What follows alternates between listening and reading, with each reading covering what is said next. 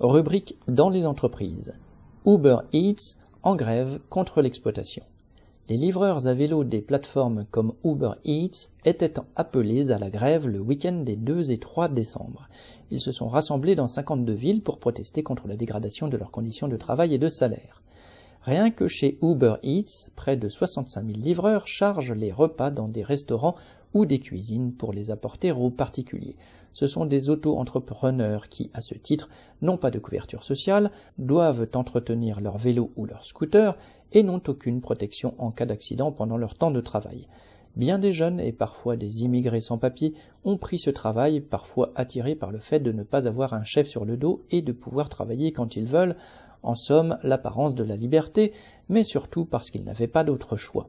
Et dans les faits, ils sont tout autant prisonniers des patrons de la plateforme que s'ils étaient salariés, sans avoir les quelques protections que peut garantir un contrat de travail.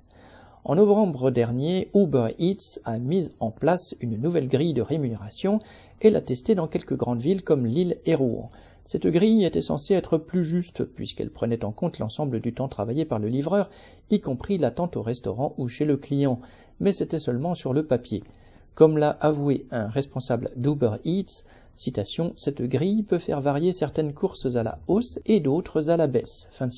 Dans la réalité, les livreurs auxquels elle a été appliquée ont immédiatement constaté une baisse de leurs revenus d'au moins 15% et parfois jusqu'à 40%. Constatant qu'il leur fallait travailler toujours plus pour gagner moins, ils ont alerté leurs collègues des autres villes avant que cette nouvelle grille soit généralisée sur tout le pays, ce qui devait intervenir en décembre. La grève a donc été décidée et organisée. Dans ce secteur, le patronat a renoué avec les méthodes des débuts du capitalisme, quand les travailleurs attendaient pour voir ceux auxquels les patrons voudraient bien donner un travail payé à la tâche. Le fait qu'ils le fassent avec les outils modernes de l'informatique ne change rien au fait que c'est une régression. Mais les livreurs, eux, n'ont pas été longtemps dupes de la fiction de liberté qu'on leur faisait miroiter. Malgré leur dispersion et la crainte de se voir déconnectés, un mot d'Uber Eats correspondant à celui de licencié, ils ont renoué avec la méthode de toujours de la classe ouvrière, la grève. Daniel Mescla.